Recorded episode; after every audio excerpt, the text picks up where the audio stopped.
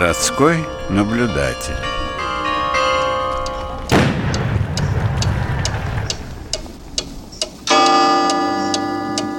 Всем добрый день, в студии ведущая Ирина Озерская, а рядом со мной исследователь петербургской кухни, организатор Петербургского ресторанного фестиваля, эксперт в сфере гостеприимства Станислав Смирнов. Здравствуйте, Станислав. Здравствуйте. Напомню нашим слушателям, что в прошлой программе мы начали разговор об истории петербургской кухни. Немножко мы рассказали, как она появилась вот при возникновении Петербурга, что на нее стало вначале влиять, то есть количество огромных иностранцев. Да? Также мы поговорили с вами о предпочтениях, собственно, основателя нашего города, царя Петра Первого. И закончили мы на том, что вы сказали, что в это время появились, это начало 18 века, появились впервые в нашей кухне бутерброды, до сих пор их не было, и в то же время в обиход вошло слово «суп», вытеснив похлебку. И у меня вот остался с прошлой нашей программы такой вопрос. А чем отличается суп от похлебки? Ох, знаете, это, конечно, вопрос э, достаточно сложный и объемный, которому можно, наверное, посвятить э, даже не одну передачу. Ну, но, да, но да, если коротко, давайте вспомним, что такое была похлебка. Похлебка это то блюдо, которое готовили непосредственно в чугунках и в горшках. И это было такое универсальное блюдо, сочетавшее в себе и первое, и второе. Ну, разве что десерт не входил э, в это блюдо. Суп все же это изобретение более утонченное и достаточно изысканной кухни, и появилось это блюдо именно благодаря иностранным шеф-поварам. Супы к нам пришли, конечно же, из Европы и прежде всего из Франции, и это именно первое блюдо, более утонченное, более элегантное и более легкое, как бы мы сейчас сказали, более зожное. Хорошо, но мы еще потом подробнее, наверное, об этом поговорим, но теперь вернемся к истории. Да, э, мы на самом деле в прошлый раз э, начали говорить о том, что постепенно начали меняться, собственно, и кухни, на которых э, готовили блюда петербургской кухни. Собственно, на смену горшкам пришли кастрюли, а шумовки и противни также начали появляться в России и даже начали выпускаться. В 1724 году появилась фабрика Гребенщикова, которая стала выпускать фаянсовую, фарфоровую, керамическую посуду с цветной эмалью. Ну, Просто та... стоит тут напомнить, что главный принцип приготовления вот до появления Петербурга еду все томили просто внутри русской да, печки. Да, да, если очень э, просто и схематично говорить, э, раньше еду готовили в печи, с приходом к власти Петра Первого еду начали готовить на печи, соответственно, изменились те приборы, которые мы использовали. Кстати, изменились и столовые приборы, и если раньше их делали из дерева, олова, ну, в лучшем случае из меди, то в 18 веке в производство уже пошло серебро, золото, позолота, и это стали уже быть настоящие произведения искусства. Но это все мы говорили о готовке еды дома. А вот э, когда же в столице появились ну, рестораны, или как-то они, может быть, по-другому тогда назывались, и вообще до 18 века не было ничего, каких каких-то в смысле пунктов общественного питания, как сейчас бы сказали? Конечно же, были, были харчевни и трактиры, но если говорить про такое понятие, как э, ресторан, то первый ресторан э, в Санкт-Петербурге появился практически с момента его основания, а именно в 1705 году, это задокументированный факт. Первое заведение общепита называлось Аустерия, что в переводе с греческого означает трактир. Ну и, собственно, Аустерия появилась в непосредственной близости от Петропавловской крепости, прямо напротив нее на Троицкой площади. Если обратиться к меню этого заведения, то здесь подавали вино, водку, пиво, табак и даже можно было сыграть в карты. А среди посетителей были корабельные мастера, шкиперы и матросы. То есть в основном иностранцы? Конечно же, как и большая часть населения тогдашнего Петербурга. Кстати, сам Петр I достаточно часто посещал Аустерию и приходил сюда с иностранными гостями. Здесь им подавали чарку водки с краюхой хлеба, который густо посыпали солью. Но Кстати, это уже скорее русское такое а, угощение. Да, все верно, потому что сам Петр I очень любил русскую кухню и не то чтобы не гнушался, а наоборот продвигал ее среди своих соратников и среди, конечно же, иностранцев. Кстати, еще интересный факт про Аустерию. Именно здесь праздновали закладку Адмиралтейства и победу над Полтавы, а также подписание нештатского мира. А в 1720 году эта Аустерия получила еще и второе название «Четыре фрегата». Ну, а если возвращаться к фигуре шеф-поваров, то, наверное, первая звезда непосредственно поварского искусства, был шеф-повар самого Петра, это Иоганн фон Фельтон. Он стал же и первым ресторатором и открыл непосредственно Аустерию. Вот а, эту вот четыре Вот эту вот аустерию. Угу. Она была в такая в голландском стиле. Подавали пиво в глиняных кружках, закуску на оловянных тарелках. Ну а под потолком, как и принято в Голландии и в Германии, висели колбасы. Дальше от э, Петра мы переходим к временам э, царствования Елизаветы и Екатерины. И здесь, конечно же, уже сильно начинает чувствоваться влияние французского двора, поскольку в России в Елизаветинское и Екатерининское время активно присматривались именно к этой стране. А почему так вот? Русские всегда много путешествовали, путешествовали уже и в то время, и были во Франции, смогли оценить все прелести французской кухни. Кстати, вот к концу концу 18 века уже в основном завершается процесс проникновения в российскую кухню западноевропейских блюд, посуды и технологий. И с этого момента мы можем э, говорить о том, что начинает проходить адаптация всех тех знаний, которые мы получили из-за границы, всего того опыта и всего того исторического материала, который был в русской кухне, и начинает зарождаться то, что в дальнейшем мы сможем с вами назвать петербургская кухня.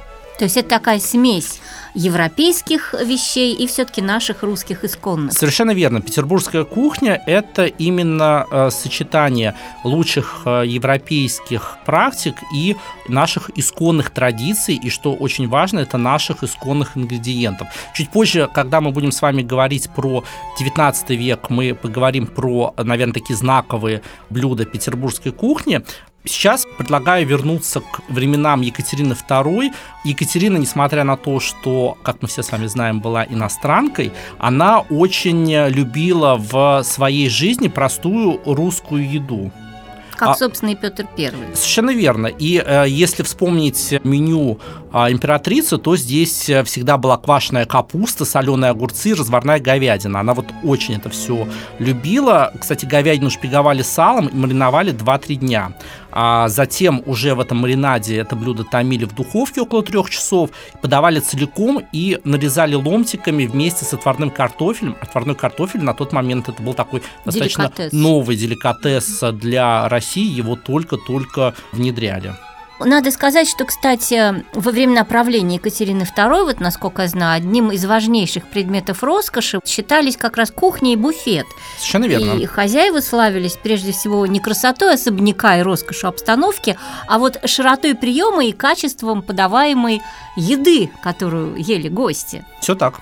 Кстати, вот этот рецепт говядины, вполне возможно, и сейчас кто-то может попробовать такое сделать. Как вы считаете, это все есть? Конечно же, можно попробовать сделать. Скорее всего, мы получим совершенно другой вкус, а, просто потому, что все ингредиенты, эти продукты, которые мы сейчас используем, они очень сильно отличаются и по своему вкусу, и по своему размеру. И если мы возьмем, а, например, а, поваренную книгу 19 века, почему 19, а не 18, просто потому, что в книгах 18 века не существует такого понятия, как граммовка, то есть мы не можем понять, понять, сколько, сколько нужно взять муки, сколько нужно взять яиц, а сколько взять mm-hmm. мяса. Это как раз одно из таких новшеств именно в кулинарных книгах, которое появляется уже в конце 18 начале 19 века. А раньше все на глаз. Раньше все на глаз, и кулинарные книги, они подразумевали, что тот человек, которыми пользуется, он достаточно опытен для того, чтобы уже самостоятельно определить граммовку и количество тех или иных ингредиентов. Ну вот, собственно, с 90-х годов 18 века начинают появляться многочисленные поваренные книги. Большей частью это были книги, которые переводились с иностранных языков, немецкого и французского. И в этих книгах русские рецепты пока еще тонут в рецептах иностранных, то есть больше большей части это были иностранные рецепты, а русские блюда, они были такими небольшими включениями. Но в большинстве домов на тот момент нужно понимать, что Париж был законодателем э, мод. В свете говорили по-французски, вывески в нашем городе были преимущественно на французском языке, и только в 19 году был принят э, указ, э, по которому все вывески должны были писаться на русском языке, а на французском языке они уже только дублировались. А в домах э, знатных петербуржцев работали французские гувернеры, лакеи и, конечно же, повара, которые готовили для своих хозяев, но прежде всего ту кухню и те блюда, которые они любили и знали сами, это, собственно, французские блюда. И все это, естественно, воспринималось э, столичными жителями как данность, да, это мода такая была, все французское. Безусловно, ну, слушайте, мы и сейчас э, с большим удовольствием, большим энтузиазмом изучаем э, кухню различных стран, и азиатская кухня вошла в нашу жизнь, в наш обиход, мы с огромным удовольствием ее не только пробуем, но и многие из нас, наверное, уже даже сами начали ее готовить у себя дома. Ну вот если возвращаться к новшествам конца XVIII века, то одно из таких важных новшеств было форма подачи закусок. Именно в это время закуски начинают подавать как самостоятельную группу блюд. В то время, напомню, что с Запада к нам пришли э, немецкие бутерброды, из Голландии и Франции пришли сыры, салаты, и в сочетании с русской икрой, балыками, просольной рыбой, они составили такую единую подачу, ну и даже, можно сказать, единый прием пищи, потому что закуски ели непосредственно на завтрак в Петербурге. Завтрак мог состоять исключительно из закусок. А вот э, раньше салатов в России не было, не делали салаты? Нет, салаты до 18 века на Руси не делали, ну и вообще очень мало делали каких-то таких э, смешанных блюд. Если говорить про винегреты, если говорить про пресловутое оливье, то это, конечно, все изобретение французских шеф-поваров. Само слово винегрет, оно отсылает нас к заправке. Это уксус, которым заправляли это блюдо, так же, как и майонез. Напомню, если кто не знает, то майонезом называли в России не непосредственно соус, которым мы с вами заправляем салаты, а форму подачи, когда различные ингредиенты рубят мелко и подают отдельными кучками, а непосредственно на блюде гость уже смешивает по своему вкусу в той или иной пропорции эти ингредиенты. Собственно, таким образом возник салат, придуманный Люсьеном Оливье. А что было вот в русских закусках? А, ну вот если говорить про такие блюда русской кухни, наверное, они нам знакомы до сих пор, мы их прекрасно с вами знаем. Это, конечно же, ватрушки, калачи, бублики, были сбитни, которые сейчас немного ушли из обихода. Конечно же, были щи, G сальники и модные французские блюда. Мы сейчас говорим не только про закуски, да, мы говорим, в принципе, про меню. Подавали мусы, бифштексы, как их тогда называли на французский манер бифстейки, крюшоны, бланманже, а также редчайшие фрукты. Ну, собственно, в то время на столах петербуржцев начинают появляться ананасы, манго и даже киви.